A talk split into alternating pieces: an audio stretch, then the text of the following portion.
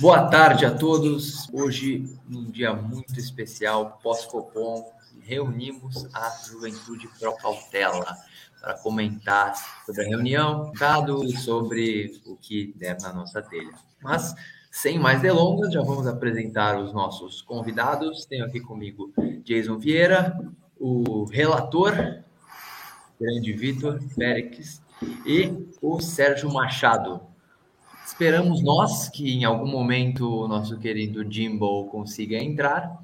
É, teve algum, alguns problemas ali, mas quem sabe em breve ele consiga se juntar a nós. Antes de começar a nossa live, a gente estava até debatendo aqui é, fora do ar, é, que tivemos até algumas discordâncias entre nós sobre o que, que a gente achou sobre o comunicado do Copom. É, eu, eu, por exemplo, achei que ele foi duro na medida que ele deveria ser duro, porque expectativas de inflação longo prazo, não só horizonte relevante, mas longo prazo se desancoraram. A âncora fiscal que a gente tinha, que era o teto de gastos, foi por água abaixo, já é um finado, e que nesse momento de incerteza inflacionária, o Copom deveria se colocar pelo menos à frente da curva. Muito tempo ele ficou atrás da curva, agora ele está tentando se colocar à frente da curva. Que eu acho isso, na média, uma medida positiva. Porém, não necessariamente é isso que pensam todos os outros membros da Juventude Pro Contela, e é isso que a gente vai começar a debater nesse momento. O que os senhores acharam do comunicado de ontem, começando pelo Sérgio? É, o mais velho primeiro, né? Eu já vi muita lambança, então já sei o que é lambança e o que não é.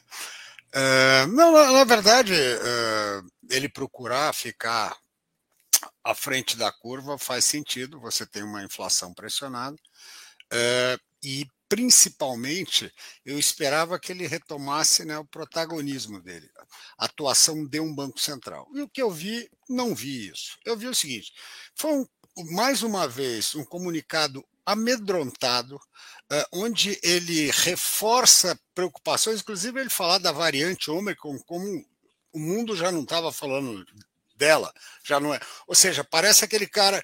Uh, eu trabalhei em banco gringo quando o cara queria que o, que o projeto não fosse para frente. O cara acha chifre em cabeça de cavalo. Ele acha. O fiscal é ruim? É ruim. Uh, mas a gente ainda não sabe o quão ruim ele o será. Essa história do boi a boiada é uma figura bacana, a gente sabe que é fato, mas vamos contar quantos bois passam. Não vamos pensar que vai passar uma boiada de mil bois antes, e é isso que me parece, tá certo? Então, uh, eu acho que até ele é pior, ele conta as pernas e divide por quatro para saber quantos boi tem. Ele aumenta a coisa para gerar mais. Né?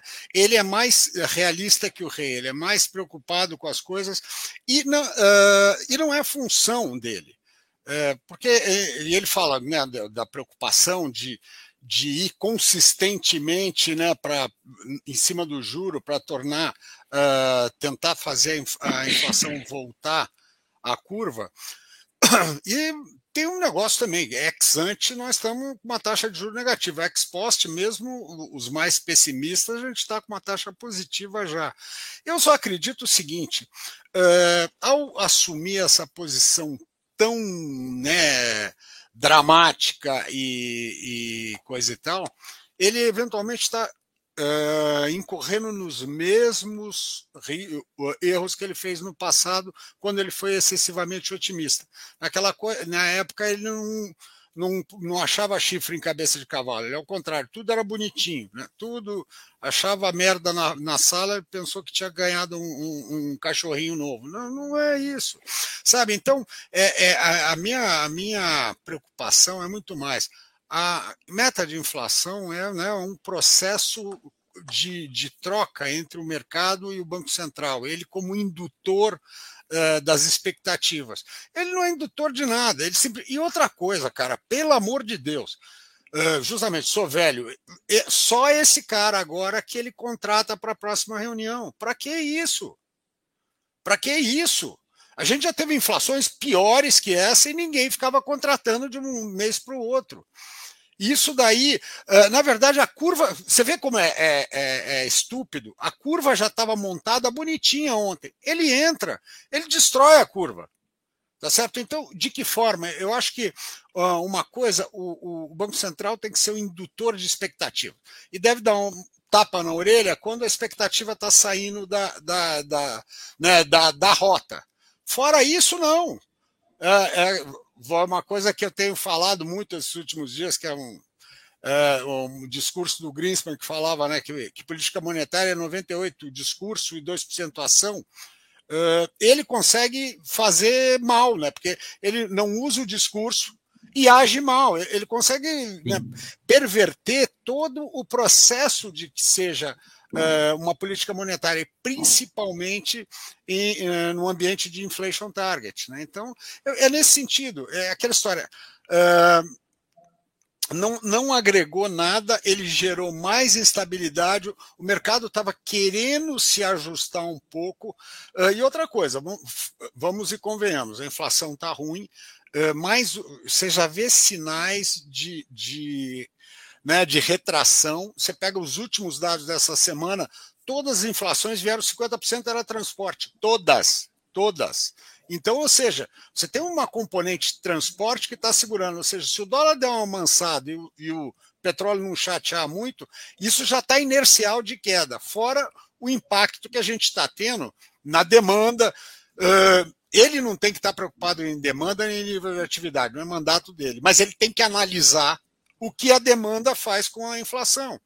Tá certo? Agora é engraçado, quando eles berravam inflação de demanda, a gente berrava inflação de custo. Agora, quando eles berram inflação de custo, nós berramos deflação de demanda, caraca. É essa dificuldade que eles têm. Ele, ele, eu acho que o modelo nesse ponto. E é uma coisa assim primária, porque nós não estamos aqui, as nossas análises nunca são macroeconômicas, né, de, de economia, econométrica, não. Tem muito de bom senso. E é isso que parece que falta. Tá bom?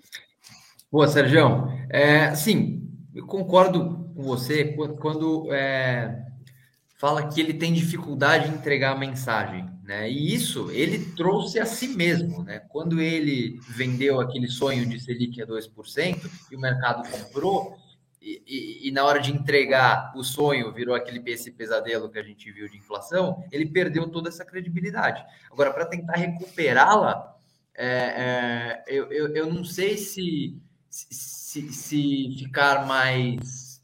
É, não ser tão duro no comunicado, seja uma melhor alternativa, até pelo histórico que o Brasil tem de, de, de inflação alta, de desancoragem. É, eu acho que assim, é sempre melhor se ter um banco central mais duro, mais conservador e mais rock do, do que um, um, um, banco central leniente com inflação. É, mesmo que seja uma inflação de custo, mesmo que a gente esteja uma deflação, eu, eu, eu, eu vejo que o ambiente hoje ele é muito desafiador. A gente tem perspectiva de alta de juro lá fora. Eu não sei quanto que é, essa, é, essa inflação de custos é, vindo dos bens industriais vai se arrefecer ao longo de 22. Eu tenho sérias dúvidas se, se vai ter uma desinflação de, de, de indústria. É, os alimentos, apesar da gente ter uma safra esperada melhor para o ano que vem, é, também não vejo um alívio tão grande no preço dos alimentos. Então, assim, eu não estou vendo drivers desinflacionários tão claros nesse momento. E por isso que eu acho que um comunicado mais rock caiu muito bem. É, agora, se eu puder, puder passar a palavra para o Jason ou para o relator Jason, se quiser comentar a sua visão.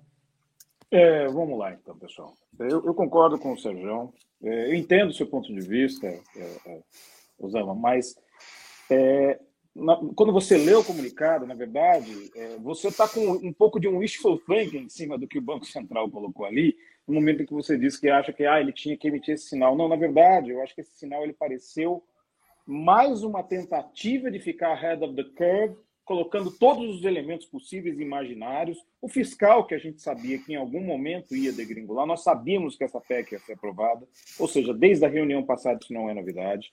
É, nós sabíamos que havia a questão da inflação. Eu já, eu já consegui analisar alguns sinais que eu me senti um pouco mais confortável com a, com a inflação futura, e isso daí é muito mais é, observando setores e conversando com os setores do que efetivamente observando uh, números. Um exemplo deles é uh, conversas que eu tive com o pessoal do setor de eletrônicos, que eles não aqui do Brasil, mas dos Estados Unidos, que disseram que eles tiveram um recebimento de absurdo de chips que estavam, digamos, travados lá atrás e de repente chegou tudo junto e agora eles estão com, com até com um problema porque parte daquilo que tinha que ter chegado no ano passado ou uh, uh, e ainda esse ano parte passou por obsolência e, e, ou seja, eles não podem usar mais no que eles, no, no, nas coisas novas que eles fizeram. O setor de químicos começou a receber muita coisa, o setor de construção começou a receber muita coisa. Uh, as chuvas estão mais intensas, apesar daquele na linha pegando aquele suzinho do Brasil ali e dando alguns problemas, por exemplo, safra de milho, o restante do Brasil está bem mais úmido, o que evita, por exemplo, a perspectiva de uma inflação de habitação mais forte, ou seja, a gente não vê ela subindo, pelo menos, a gente uhum. vê ao menos ela estável. Ela caindo lá para abril, a gente pode ser que veja alguma coisa, caso o Laninha não seja tão, tão temeroso. Mas a, a, a, os índices pluviométricos crescendo constantemente ajuda a alimentação também. No Brasil, uh, nós incrivelmente tivemos um câmbio, apesar do câmbio chato, mas foi um, um câmbio estável de alguma maneira. Né? Ele, ele, estável que eu digo, no sentido que não, que não tem oscilado bastante no mês, mas que ele ficou em faixas muito quase que muito bem definidas o que para o setor produtivo dá um alento no sentido de se buscar fechamentos ou coisa parecida e, não, e evitar repasses tão intensos de preços. Então, algumas, alguns sinais começam a ser dados, fora a própria elevação de juros, que tem o seu caráter uh, perverso em termos de, de, de demanda. Então, ali, eu acho que existiram elementos. Ele tentou, na verdade, ficar ahead of the curve e, e se redear em todos os problemas possíveis num comunicado só. A ata acho que vai ser emblemática nesse sentido. Ou seja, ele tentou colocar tudo que ele pôde ali para justificar caso alguma coisa dê errado lá na frente. Porque, junto com outros bancos centrais do mundo, eles erraram muito dessa questão da inflação temporária, que foi a tecla que, que a JPC bateu desde lá de trás. Eu fui um dos primeiros, ainda lembro, acho que talvez tenha sido o primeiro a bater na tecla de dizer não pode se medir uma inflação temporária de caráteres imponderáveis. Nós não sabemos o que está acontecendo na China. A China não deixa a gente saber. Nós não sabemos o que está acontecendo nos países asiáticos para que justifique que essa inflação é temporária. Mas, uhum. dito e feito, ela não foi temporária até mês passado. Uh, mas alguns elementos já começaram, começaram a dar sinais de deflação. Talvez eu diria o seguinte: que o Banco Central mantivesse um sinal duro, ok, parte dele na tentativa de reajustar uma comunicação da qual ele se tornou um pouco desastrosa, e eu acho que é pelo excesso de comunicação uh, uh, off-label, ou seja, aquela uhum. comunicação que deveria estar nos comunicados, que deveria estar no, na, de maneira como os bancos centrais, até o, o mandato passado, tinham uma comunicação muito, muito, muito construtiva, e era muito interessante que muitas vezes você ia em eventos com o pessoal do Banco Central, perguntava alguma coisa, o Barriel olhava para sua cara e falava assim: está no nosso comunicado, não sei o que, não sei o que lá. No mandato passado também você falava, está no comunicado, tal, tal. Ou seja, sempre foi uma coisa muito concreta no sentido de, Sim. ó, o, o, o, Banco Central se expressa através de seus comunicados. E talvez fosse necessário voltar a isso. Eu acho que nesse comunicado ele tentou juntar tudo que ele pôde, se rediar de qualquer problema, para que se der algum problema ele, ele pode subir. O erro que eu achei ali foi o 150. Então, ele poderia se rediar. Contratação, bem, ele, a contratação. Ele, é, a contratação. Porque uhum. foi como o Sérgio falou, a curva já não precificava mais, a curva estava com 125, tanto que a gente comentou brincando ontem no grupo, que, que a gente falou assim, ah, a gente está chutando que vai ser menos 150 porque a curva está mandando e ele costuma obedecer a curva. Não que a gente acreditasse nisso, mas a brincadeira era exatamente em cima disso. A gente, aí você falou 150, a gente até brincou, né? Acertou, miserável. Né? mas era nesse sentido que a gente estava tentando dizer, porque ele, a curva já estava precificando um alívio e ele não tem um informacional tão diferenciado daquilo que a gente já provou que ele não tem o, o, o informacional tão diferenciado em relação àquilo que o mercado tem para se colocar tão à frente e se colocar tão preventivamente à frente e contratar 150 basis points. Ele tinha que parar com essa história de contratar a taxa de juros antecipado. Importantíssimo seria ele parar de contratar taxa de juros antecipada. Isso é contraproducente. Isso, se nós não estamos mais indicando viés como, se, como tem, como, o, o, como permite o regime de metas de inflação, nós não tínhamos que estar indicando nem taxa. A pior coisa do mundo é ficar indicando taxa. Você gera pressão na curva, uma pressão uh, uh, e muitas vezes você pode gerar uma pressão na curva que ela, ela, ela é breve. Porque em Sim. algum momento o mercado vai olhar e falar assim, é bullshit. Como já falou no passado.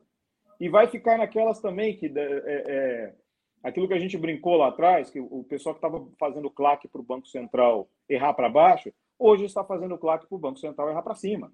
Ah, nossa, a decisão foi acertadíssima. Afinal, oh, tudo está incerto. Não, lá, lá atrás estava tudo incerto, todo, todo mundo batendo palma. Então, eu acho que, pelo menos assim, eu acho que uh, o conteúdo da comunicação, tudo bem, ele poderia ter mantido uma parcela do conteúdo da comunicação de forma ele se redear em relação àquilo, por exemplo, o erro que ele cometeu junto com os outros bancos centrais da temporalidade da inflação, ela se tornou uma inflação mais perene do que se imaginava, mas essa história de 150, isso precisava acabar e acabar logo, porque é de uma contraproducência ele deveria, ele não, ele não, ele está tentando ditar o rumo da curva. Uhum. Isso daí, primeiro ele se rendeu à curva. Esse foi o pior ponto que ele poderia ter feito. Primeiro ele não, ele não respondia a, a dados de alta frequência, respondeu. Depois ele não respondia a curva, respondeu. Então agora ele está tentando manipular a curva. E não é desse jeito que ele manipula a curva. É através de uma comunicação mais construtiva e não uma comunicação panicada para tentar incluir tudo, para não, para não para chegar lá atrás, pensar alguma coisa daquilo ali e falar: Ó, eu falei, porque consegue se redear pensando aquilo ali. E se der tudo certo, ele fala assim: ah, a gente agiu preventivamente, então agora dá para a gente baixar menos. Tanto que ele põe o headzinho depois que ele pede que ele dá o 150, ele fala assim: ah, mas tudo pode mudar, né? Como, como diz a, o negócio da rádio, lá em 20 minutos tudo pode mudar. E ele põe ali no finalzinho para se redear. Sim. Olha, é, eu concordo isso aí, concordo que, pelo menos nessa, nessa gestão, é, quase todas as vezes que eles tentaram contratar um, uma mudança na Selic, ela é, acabou se tornando um fardo para o Banco Central, porque ele, consequentemente, deu um corte maior, ou uma alta maior, um corte menor que seja, que, que, que invalidou completamente o comunicado anterior.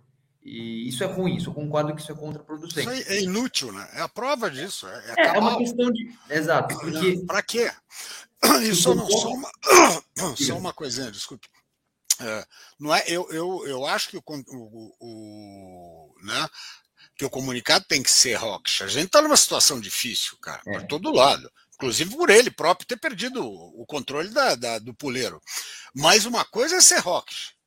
Outra coisa é você justamente fazer um head é, infinito de todas as coisas, botar todo o lixo em cima da mesa. Isso não é ser rocks. Porque, veja bem, para quem é gestor de fundo, né, relator e tal, a gente tem que tomar posição. Tá certo? Você tem que tomar uma posição, você tem que achar alguma coisa. Ou uma hora você não acha nada, fica na, na LFT. Mas você tem, e você vai procurar uh, ter informações, e uma coisa que a gente sempre bebeu da mesma fonte, que é falar com quem está no chão, é com o fazendeiro, com o empresário, com o industrial, tá certo? Com o comércio, com, com o assembler. Isso a gente sempre fez. E isso nos permitiu enxergar lá em 2020 que a coisa estava pegando lá embaixo enquanto o cara olhava o modelo.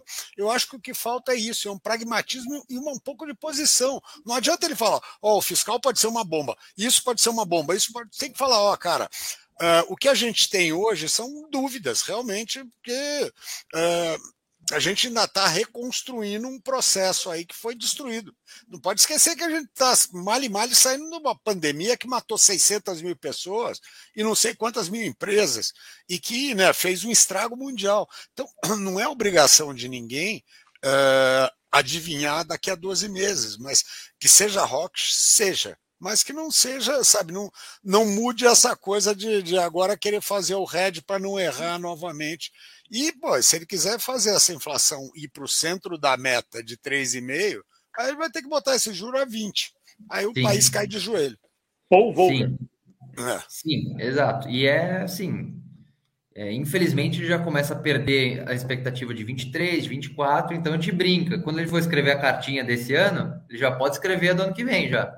Já deixa guardado na gaveta, porque ano que vem é, já está programado outro erro para cima da expectativa de inflação. Vitão, você está tímido, você está quieto?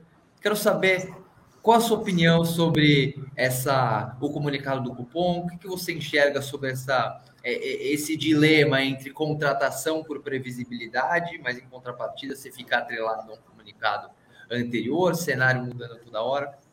Você enxerga essa situação? Engraçado porque a gente advogava cautela antes num ciclo de relaxamento de política monetária, agora a gente advoga cautela no ciclo de aperto, né? É, a gente está sempre pegando a cautela porque a gente observa os exageros. Então, fica aí, estou 100% alinhado com o que vocês já falaram. Eu enxergava um exagero no corte, e agora no aperto também. A gente está 100% alinhado quanto a isso. Tomás, eu, eu, assim, eu não enxergo, eu não enxergo uma vinculação direta de credibilidade com, com contratação de próximos passos de política monetária é, a credibilidade, para mim, ela é conquistada na base da eficiência mesmo, entendeu? Isso acaba sendo assim com qualquer banco central, qualquer ministério. É, você vai ter tão, tão mais credibilidade quanto mais eficiente você for naquilo que você se propõe fazer, né? É, se o Banco Central se propõe a ser o guardião da moeda, ele vai ter tanto mais credibilidade quanto mais ele conseguir manter o poder de compra da moeda, é, quanto mais previsível for o comportamento dessa moeda no câmbio, no futuro, é, os níveis de inflação que a gente experimenta. Então não adianta nada você achar que você vai conquistar, claro. Não vou discordar de vocês a respeito dos benefícios de uma comunicação clara, nem passa pela minha cabeça isso. Mas é, a credibilidade é alcançada assim, entendeu? É, é, é na base da eficiência mesmo. Então você fala assim, ah, ele está tentando ficar à frente da curva agora. Agora ele está tentando ficar à frente da curva, cara. Depois de um ano brigando com uma, com, uma trajetória de inflação, uma bola mais cantada do que sei lá o que, entendeu? Uma coisa fácil de prever que, que, que fugiu do controle. A gente já teve um IGPM explodindo ano passado, literalmente explodindo. Né? Um, um repasse para o consumo contratado. Quer dizer, você quer, você quer me convencer agora dia 9 de dezembro de 2021, que agora ele quer ficar à frente da curva, isso já era, cara. agora Esse trem já passou. Pois é, Jason. Agora ele corre o risco de querer ficar à frente da curva e esculhambar o país de vez, entendeu? Praticando uma, uma, uma política monetária que, que vai produzir efeitos perversos para o outro lado agora. Tudo bem que eu sou um pouco cético com relação a a eficiência de política monetária aqui no Brasil, assim, é, é, é para atividade mais diretamente, né? A gente já teve momentos aí de PIB crescendo bem mais do que cresce agora com mais Selic. Então não é tão, eu não sou tão rigoroso assim, ah, eu vou botar a Selic a 14, a 15 ou a 20 e eu vou provocar uma recessão imensa. Também não é para tanto. Mas ele trabalha com expectativas dessa forma também, né? Então, quer dizer, ele, ele agora está ele está fazendo o que a gente falava dois anos atrás, quer dizer, ele está ele tá trabalhando no, nos agentes, no empresário, a expectativa de que de fato era aquele voo de galinha mesmo, não tem mais nada para acontecer, e agora é a hora do cara tirar o pé de novo, pisa no freio para esperar uma política monetária muito mais apertada. Quer dizer, é, é, eu não enxergo nesse momento utilidade alguma o cara querer é, é bancar a pose de que está à frente da curva. Tem, concordo com o Sérgio tem que ser hawkish? Tem que ser hawkish. Ele pode ser hawkish no comunicado. Ele pode ser hawkish nas ações dele. Agora, ficar produzindo ruído dessa forma, contratando é, é, é, é, intensidade de aperto de política monetária para as próximas reuniões, eu acho uma bobagem sem tamanho. Até porque daqui para lá, vai que você tem surpresas é, é, inflacionárias aí, ou de atividade que te permitam ser mais tranquilo, ao invés de subir 150 bases, você consegue subir 100 bases só. Você vai fazer o quê? Eu produzi já um ruído, porque eu já tinha contratado mais 150. Então, se eu der 100 agora lá, na, lá em fevereiro, vão falar que eu estou sendo dove. E se eu puder dar 75 bases ao invés de 100, eu vou estar sendo mais dove ainda. E o duro é você. O cara que 75... pedia 300 bases na reunião passada, o cara pedia 300, pedia terno. E agora? é, é, é, bobagem fazer isso. Eu não enxergo é, é, contratação de credibilidade dessa forma, não. Credibilidade eu tô, Vitão, né? eu tô de acordo. Credibilidade nos conquista só com uma linha no comunicado falando o que vai fazer na próxima. momento algum é, eu coloquei dessa forma. Para mim, o ganho de credibilidade se encontra na busca pela ancoragem das expectativas. Isso é assim, a definição de credibilidade do Banco Central é quando as expectativas estão na meta. Fora disso, começa a perder credibilidade. Nesse momento, por toda a obra mal feita que foi, que foi construída nos últimos dois anos pelo BC, a gente está colhendo esses frutos agora. E pelo menos, o meu ponto é que pelo menos ele começou a tomar atitude. 21, 22 já era, esquece, não tem o que fazer. 2021 e 22 já era. Pode, pode enterrar, bola para frente. Agora, ele ainda tem 23 e 24 com o Pepino pela frente. E, e é muito incomum, se eu, qualquer um que está ouvindo a gente olhar o relatório Focus, é, a expectativa de 23 está em 3,5%, sendo que a meta é 3,25%. A expectativa de 24 está em 3,10, sendo que a meta é 3. Puta, mas é uma diferença marginal. Pode ser, mas quando a gente está falando de uma desancoragem dois e três anos à frente, é, isso não é comum. Isso é um sinal muito claro de que credibilidade foi embora, conforme a gente já falou aqui inúmeras vezes. E essa tentativa, na minha leitura, de ser rock, vem justamente da ideia de tentar colocar todas essas expectativas de volta para a meta. Mas aí, eu, aí que mora o grande X dessa questão, que é essas expectativas saíram da meta também por causa do BC, mas não só por causa dele.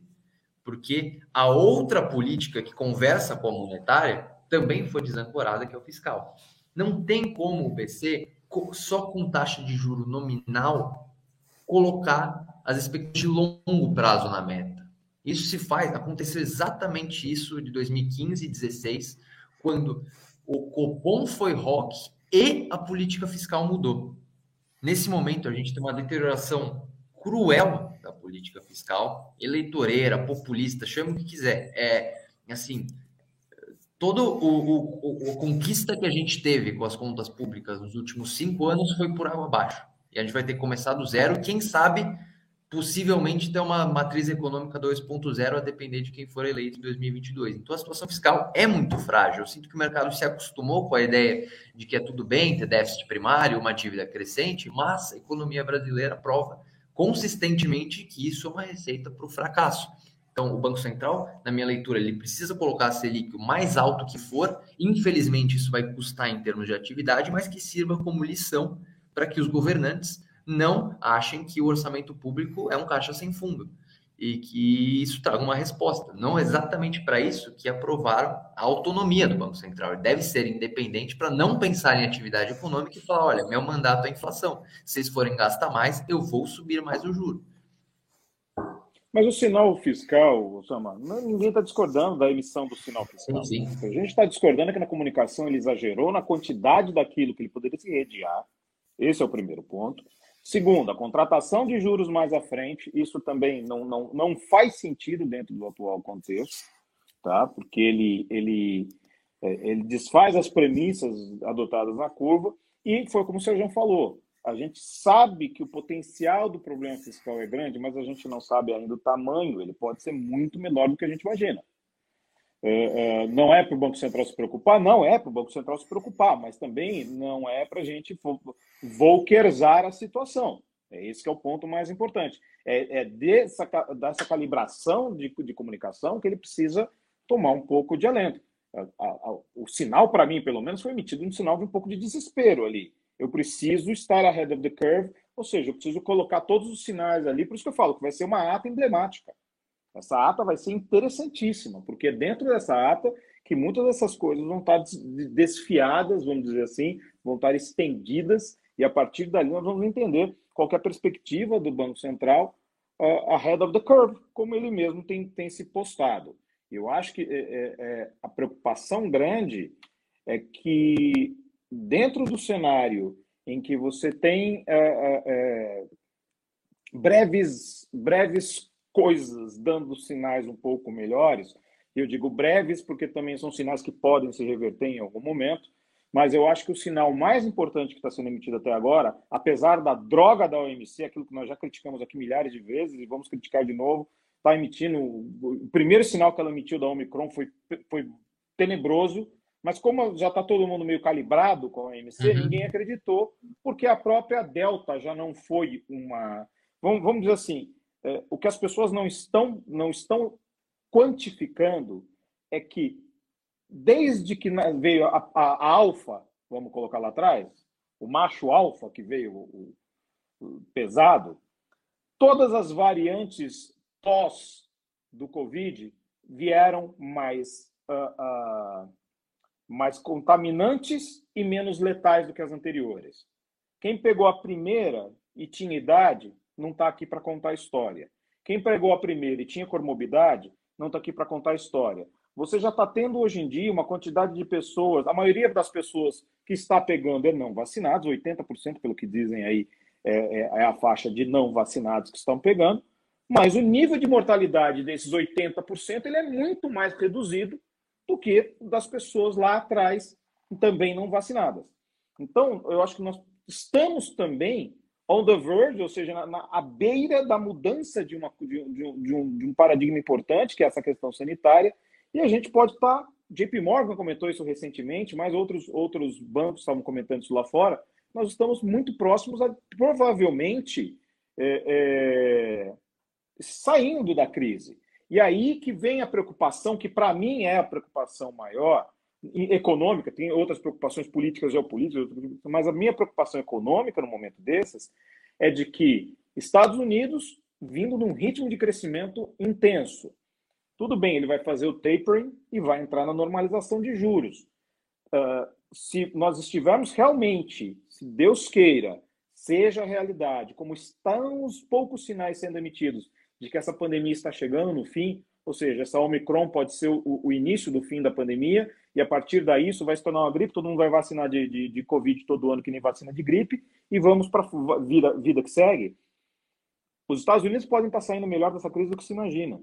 Ou seja, pode ser que a perspectiva de política monetária deles, dado que mudou muita coisa em relação à questão inflacionária, o aspecto de, como, de como se mensura a inflação e do, e do, e do inercial que você tem de todas as injeções de liquidez que foram dadas no mundo, é, pode ser que seja uma política muito mais restritiva do que a gente imagina. E a Lagarde está dobrando a aposta em manter estímulo, e isso já está causando inflação na Europa, é uma inflação pesada, e eles vão ter. Vai, e, é um, e na Europa, o peso da inflação ele é muito maior do que para nós. Porque o brasileiro puta, é péssimo, ela é desproporcional, ou seja, todo mundo sente inflação, mas é, ela é, é, inversamente proporcional à renda. Quanto mais dinheiro você tem, menos você sente inflação, e, e assim vai. Mas a Europa, você tem que imaginar o seguinte: eles estão com juros negativos e tem uma população que, uh, além de ter um rendimento baixo, é uma população que depende muito de Estado e depende muitas vezes de rendimentos, esse tipo de coisa, que a inflação vai comer. E é uma população envelhecida.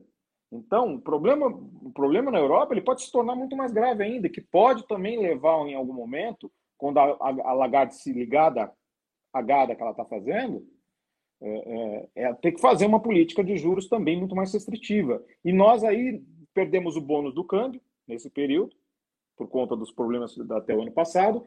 A hora que a gente começou a ganhar o bônus do câmbio este ano, uh, que foi do início do aperto monetário até junho, junho, julho, naquele momento veio o governo e aí começou veio o fiscal, veio um monte de coisa, aquela porcariada toda no meio do caminho que adicionou prêmio de risco na, na, curva de juros, adicionou prêmio de risco no câmbio, o câmbio se despirocou tudo de novo, o Banco Central não agiu de forma a tentar evitar, a atenuar a questão do câmbio, ele já estava atuando nos juros, ele não tinha mais o instrumento, ele tinha que atuar de alguma maneira no câmbio.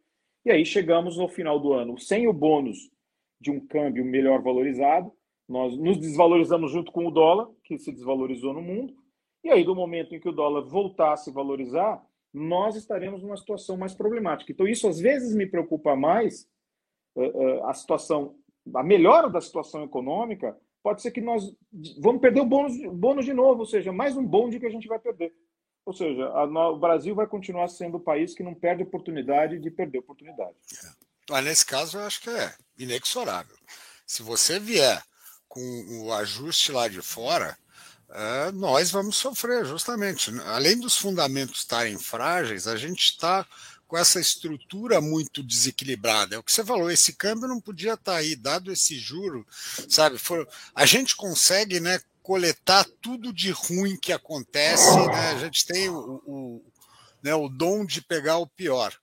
Uh, só, só uma coisa, Osama, ali voltando que você falou, não, o, o Banco Central ele só tem uma, um, uma ferramenta, realmente ele só tem juros e Uh, e tem reserva também. Ele tem, ele tem reserva, tem compulsório, ele tem umas coisinhas. Né? Ele, tem, ele tem, ele, ele pode usar um pouquinho mais, mas os juros, o, o que eu acho que é o seguinte: os juros, volto a falar, em metas de inflação é outro papo.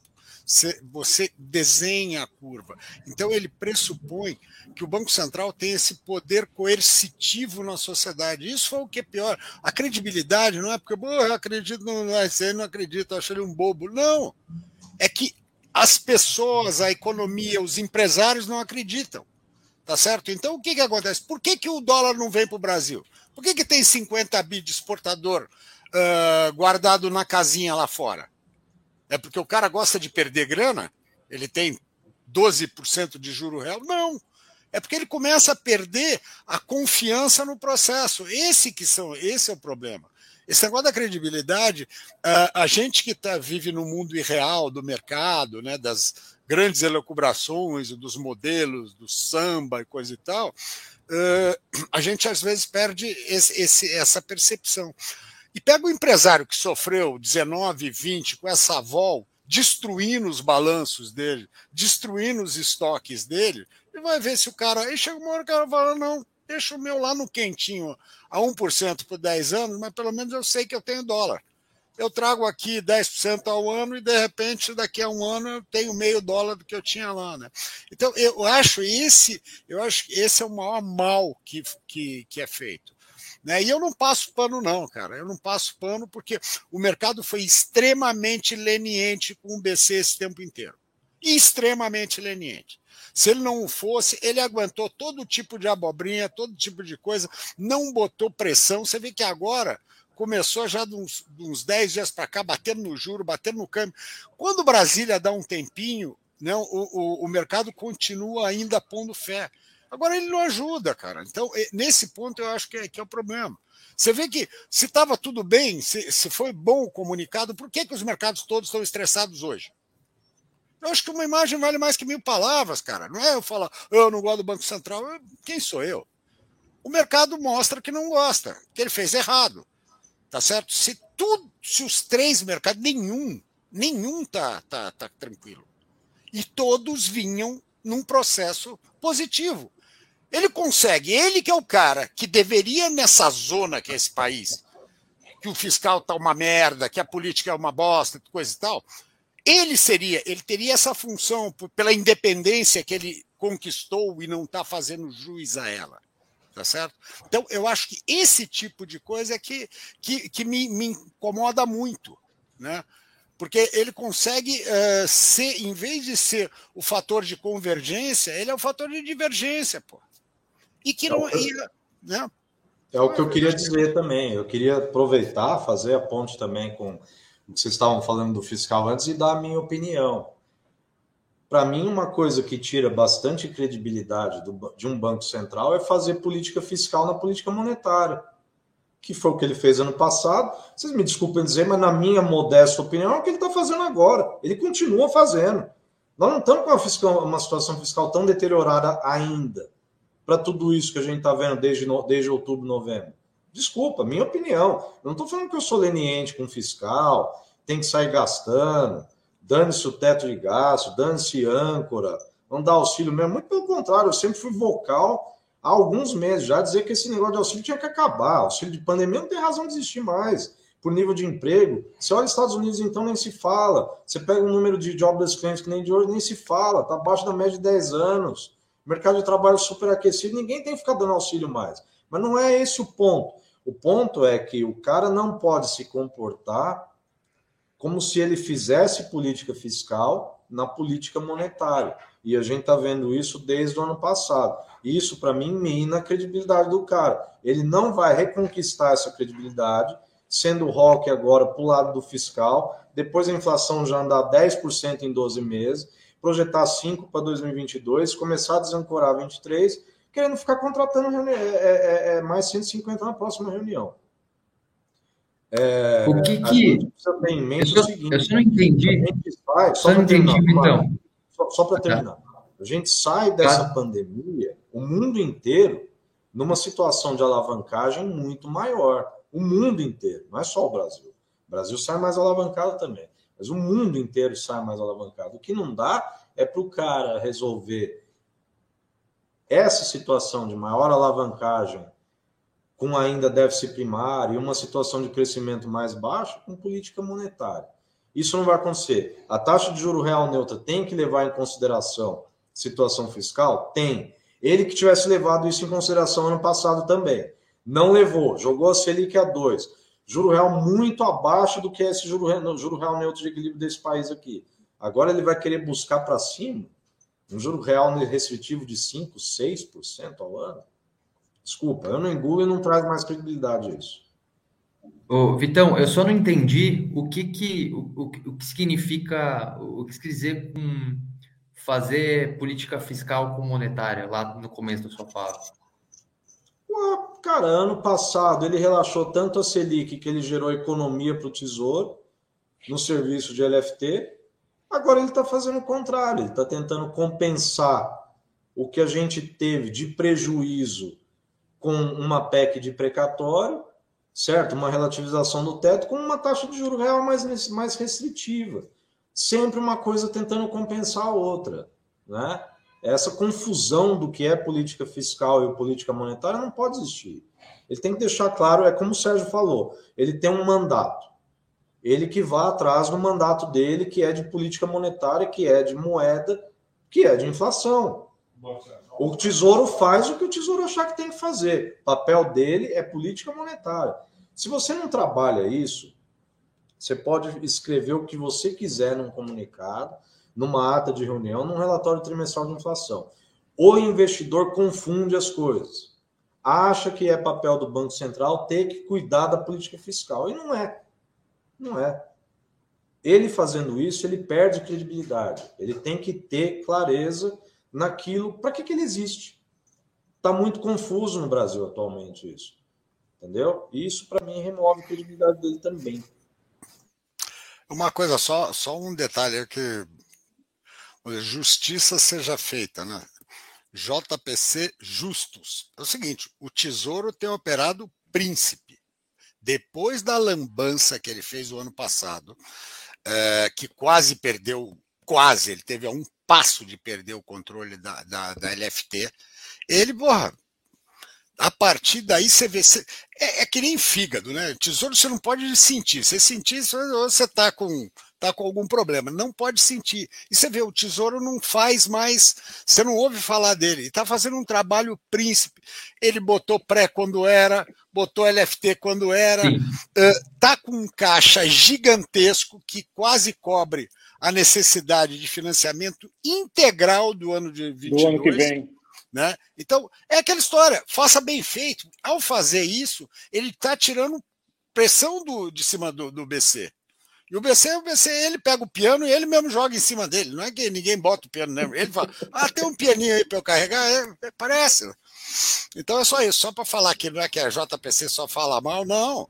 Pô, é, é, é, neutro, né? É tudo aqui é macaco velho. A gente já viu isso acontecer. Então você fala, caramba, sabe? É, é, função dele e é nossa função criticar quando ele faz errado e pô, e também dar parabéns quando faz certo. É no operacional do Tesouro de Leilões, eu concordo contigo um milhão por cento. Ele mandou bem. Príncipe. Tanto né? é verdade, príncipe, príncipe, tanto é verdade. Você vê como que você tem toda a razão de criticar o Banco Central, Sérgio, quando você começou no começo lá falando da, do comunicado e do mercado, a forma como o mercado reage, né? Se de fato o Tesouro não estivesse operando bem a dívida, se, tivesse, se de fato a gente tivesse uma situação de dominância fiscal, caramba, essa curva dele não tinha fletado ou invertido, caramba. Uhum. Quantas vezes a gente vai ter que falar isso? Fica esse papo de dominância fiscal até hoje. Onde tem dominância fiscal com a curva dele invertida? Né, Sérgio? E, e assim, em partes, é por conta do Tesouro estar tá operando bem a dívida. Agora, uh, Vitão, o que eu acho engraçado é que tinham aqueles macaco de imitação que ficava berrando quando estava 2%, que se não jogasse para um, a gente entrava em dominância fiscal e quebrava. Em 22 a gente explodia. Cadê eles, caceta? Nós estamos com 9,5, né, com contratado 13, e a dominância fiscal, o que foi? Foi para Disney? Nem pode, porque não entra lá, a dominância não vacinou ainda, então não pode entrar. Deve ter ido para o Beto Carreira, a porra da dominância. Ah, pelo amor de Deus. Não, mas é que de vez em quando eu lembro disso. Você lembra lá todo dia na internet, no jornal. Dominância, dominância, dominância, dominância, dominância. Porra, acabou. Acabou. Estamos com 9 e 25 e a dominância fiscal foi para a praia. Isso é legal. Mas esse negócio de, esse negócio Diga, de dominância fiscal aí, da, da, de bola aí, esse negócio você pode ver que eu, eu tenho certeza, desculpa, gente, a gente que está que, que tá aqui no mercado, a gente sabe, a gente entende o que é a dominância fiscal, quais são os instrumentos que podem levar a dominância fiscal e tal, mas eu garanto que metade dos caras que estão falando não faz ideia do que é uma dominância fiscal para estar tá falando uma besteira nominável dessa. Hum. Não entende quais são os instrumentos de como funciona. Nós estávamos perto. As pessoas também. Vamos, vamos, vamos dizer o seguinte: a gente vai entrar nessa campanha eleitoral aí em breve, e um tema que vai voltar inevitavelmente, é o papel que o governo Dilma teve nos problemas que até agora nós estamos passando.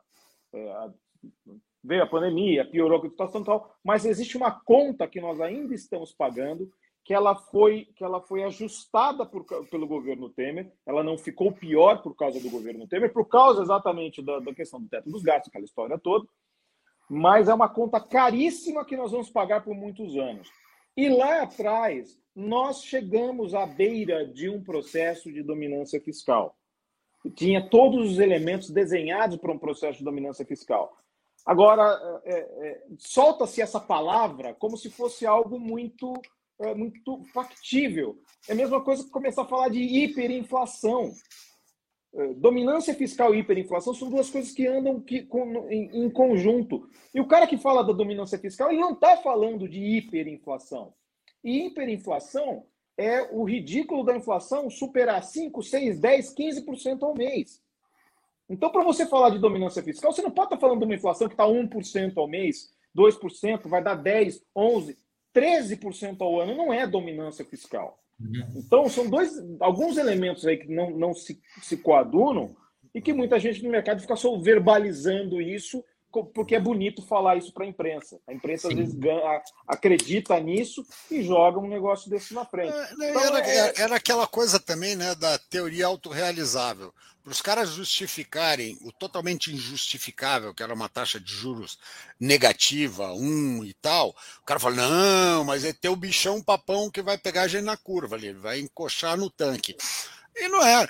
A dominância fiscal, eu me lembro assim duas situações, acho que foi quando a crise da Ásia, a gente esteve muito próximo, e com a Dilma, uma coisa que o pessoal esquece, entre 2012 e 2014, o volume de remessa de investimentos para fora foi o maior que eu já vi na minha vida acontecer. Tá certo? Você via porrada de banco gringo abrir um escritorinho aqui, o cara andava com a pastinha, e, meu, sai o dinheiro para burro. Isso é um pré. A dominância é a perda de, de confiança na moeda. Tá certo? Então, é esse é o primeiro passo. Eu, o governo não consegue se financiar a qualquer custo, não é porque o cara não quero 30%, quero 50%. É que o cara não quer nada, ele acha que aquilo ali, a moeda perdeu. Né? Essa que é a coisa que. O, o, porque é o problema do modelo, o cara dominância, então, que o governo não consegue mais se financiar, então entra numa espiral, ele tem que emitir a hiperinflação. E não é nada disso. Você vai enxergar de outro lado. Você vai enxergar é quando tiver a perda de confiança na moeda. O que vai te dizer que você está prestes a ter uma dominância fiscal, uma grande pressão na moeda, uma grande, você vai ver o, o, a reserva caindo rapidamente, uh, e gerando um processo retroalimentado, é isso aí. Tá? O resto é, é, é, é bola é para frente. Agora vem cá, que serviço que o cara presta, desculpa, é, é, eu tenho que fazer essa crítica também. Dia 19 de novembro, parte da manhã, que serviço o presidente do Banco Central presta vindo dizer que se você subir a Selic para 13%, você quebra o país. Qual é o serviço que o cara presta fazendo isso? Quer dizer, eu tinha uma Selic de 7, eu tinha uma meta de 7,75, efetiva de 7,65 lá, naquela sexta-feira, dia 19 de novembro. Subi mais 150. 9,25. Já contratei mais 150, 10,75. Ô, oh, agora tá faltando só um pouco mais de 2% para a gente quebrar Sim. o país, então. Porque o cara tá apertando a política monetária, ele tá dizendo que se ele chegar a 13, ele quebra o país, cara. Então, é, é, o dólar mas, mas, Pô, esses, o que adianta o cara ver um comunicado de uma reunião, querer trabalhar a credibilidade dele? Daqui a uma semana o cara vai participar de um evento, fala para o cliente do banco se subir a Selic a 3, ele quebra o país. Não vai ter credibilidade nenhuma fazendo isso, gente. E teve na semana seguinte que ele foi no outro evento e falou: não, que o câmbio vai ser volátil mesmo, não tem jeito, que situação fiscal do país. Porra, não, não, não precisa de amigo, né? Fala não, precisa inimigo, os amigos, mas é, parece a Hebe, cara. Fala Você muito, para de cara. falar. Né? Fala hum, muito, fala eu muito. devia não, jogar e... beach tênis e não chatear o bode. É, e vai fazer churrasco com o Ciro Nogueira também. Puta, cara, essa é. Né? Autoridade monetária, cara. Cumpra o seu papel. Então, mas assim, voltando ao assunto do fiscal, é o, o, quanto que esse alívio de curto prazo, na opinião de vocês, vem de uma extraordinária receita que a gente teve nesse ano, muito melhor que qualquer pessoa esperava. É, a arrecadação está muito forte, isso está trazendo um alívio muito bom para o fiscal de curto prazo, mas eu pelo menos eu não tenho perspectiva que essa arrecadação melhor vá durar em 2022, 2023 porém os gastos vão continuar crescendo. Então, eu concordo, no curto prazo, o tesouro está lindo, maravilhoso, não tem o que reclamar, os números estão muito melhores. Mas o quão sustentável é isso, é, é, sob a hipótese de que a arrecadação não vá ser tão é, é potente quanto está sendo nesse momento? Ah, é, mas eu acho que tem que levar também que os, os gastos também não estão tão aquém do passado, eles estão melhores. Não é só porque a pessoa fala, não, o fiscal tá bom, ah, por causa da inflação, tirar inflação. Não é isso. Você tem uma, uma, uma, uma redução de gasto, tá certo? Então, por isso que eu falo, a, a história do teto do gasto estourar, uh, é Brasília fazendo o que é, sabe fazer bem feito, que é nos ferrar, a gente tem que ver o que vai ser. Porque pensa uma coisa: 22, com eleição, ninguém, ninguém vota nada, acabou. Ou seja, não vem mais nenhuma estripulia né, desse, nesse ano. Isso é bom. Tá certo? O que fizeram já contrataram, está feito agora. Então não vem coisa mais, ou seja, a boiada, de qualquer jeito, ela deve, se vier, ela vem em 22, ela vem em 23, não vem em 22. Então tem esse lado positivo. Eu, agora, e tem um lado extraordinário que teve de, de, de, da inflação é, sendo positiva na, na, na, arrecadação, mas nós, nós, hum, a inflação segue. A gente ainda tem esse efeito inflacionário ainda vai por algum tempo. Tá certo? Não, ao contrário, a gente teve um puta efeito com inflação de 5, 7. Agora a gente está com inflação, a gente está pegando esses outros reflexos. Então, eu não sei. É, volto a falar, a situação é grave. O país está é, numa situação grave, mas eu não, não, vejo assim uma coisa perdida. E mais do que nunca, uh, que eu friso, bato sempre. Meu, a gente passou por mudanças brutais na economia, em tudo.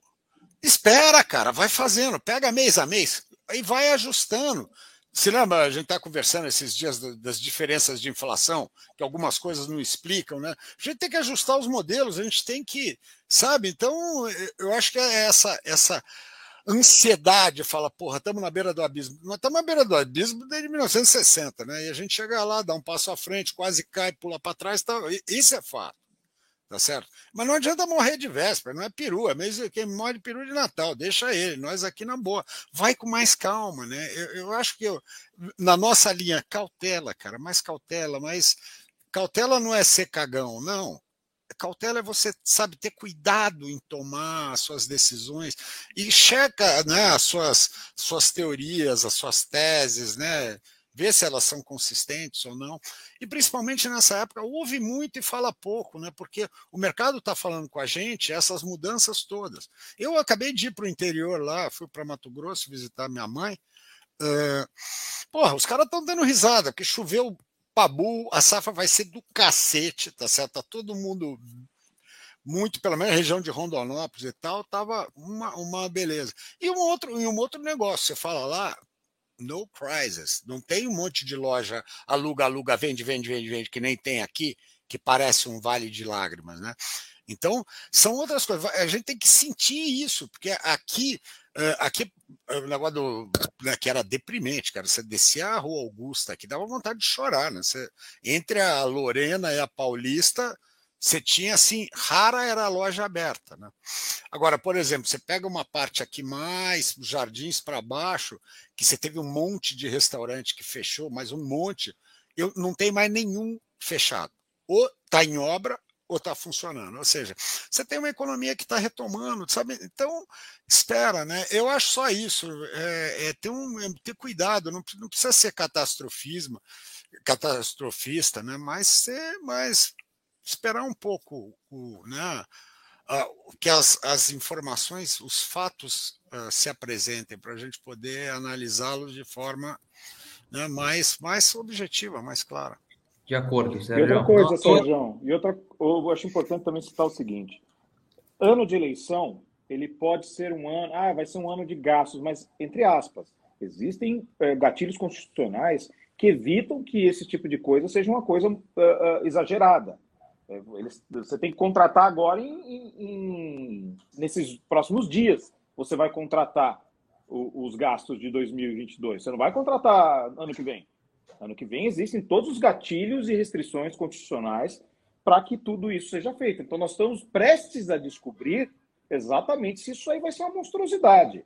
Esse é o ponto importante. Ninguém está passando pano para o governo aqui, porque ninguém tem simpatia pelo governo.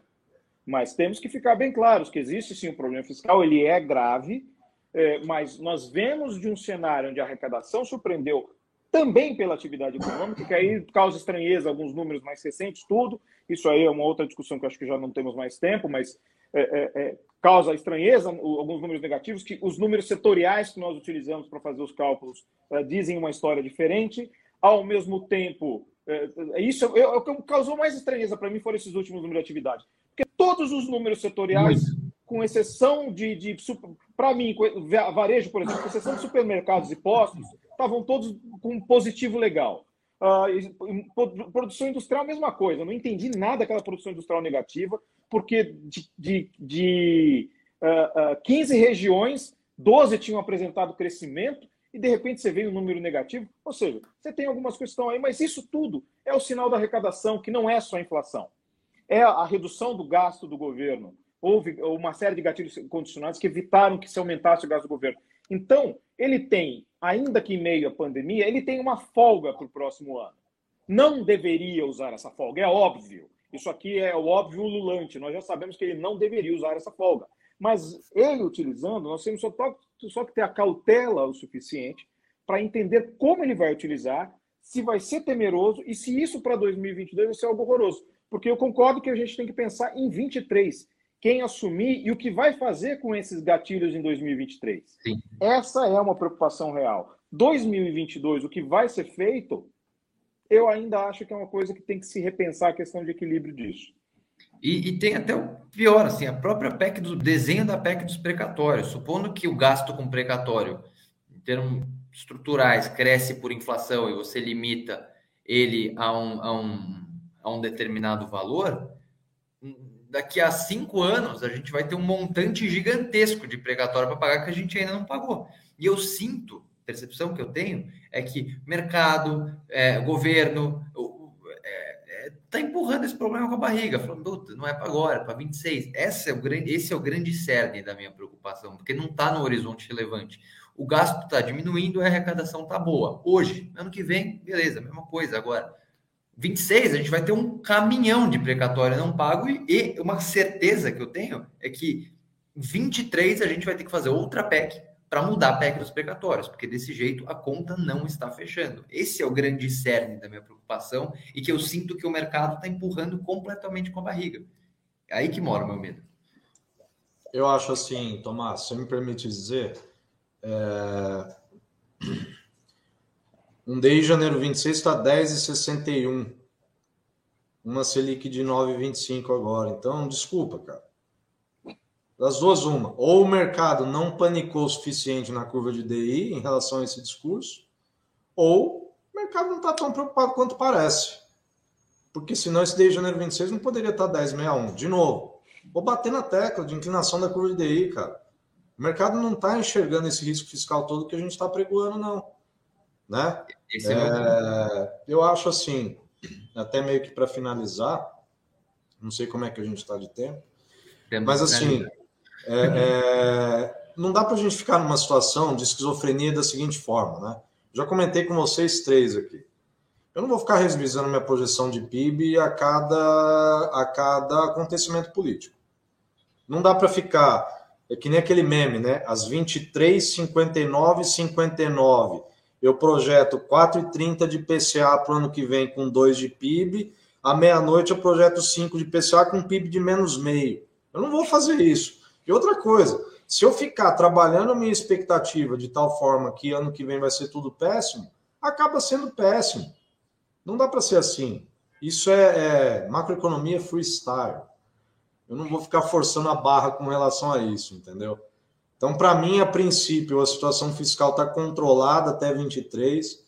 A gente tem a eleição, a gente não sabe como é que vai ser, qual que é o resultado dessa eleição ainda. Panicar não dá para ficar também no mercado. Acho que a curva de DI está bem comportada, vinha bem. Só o Banco Central para estragar agora, na minha opinião. É isso. Exatamente. Excelente, senhores. A gente, nós temos que finalizar, mas para quem está nos escutando, quem está nos ouvindo, eu acho que isso hoje foi uma boa demonstração do quanto é possível discordar, mas ser respeitoso. Tá? É uma coisa que falta muito nos dias de hoje, discordâncias construtivas. Então, mesmo dentro da JPC, que a gente sempre está tão alinhado, existem discordâncias. A gente debate com técnica, a gente debate com humor, a gente debate é, respeitando o outro lado. E isso faz uma falta gigantesca, principalmente nos ambientes tóxicos de redes sociais que a gente vive. Então, que, que isso sirva de aprendizado do quanto é possível fazer discussões democráticas. E agradeço muito a presença de todos. É, Jason, o, o mestre do cálculo dos juros reais. Sérgio, o, o maior frasista da FinTwitch. E Vitão, o relator. Sério, a gente devia mudar JPC para Juventude Péricles Carvalho, cara. Porque...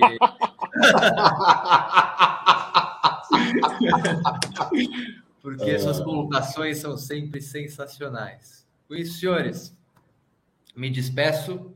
É sempre um prazer fazer mais uma JPC com vocês. Eu vendi a ideia de que na última a gente poderia fazer presencial, não consegui, falhei, erro meu, mas espero que no ano que vem a gente possa ter muitos mais, ah, muitos mais presenciais e sempre curtindo a companhia de velhos amigos. Boa tarde a todos, espero que tenham gostado e até a próxima. Tchau, tchau. Tchau.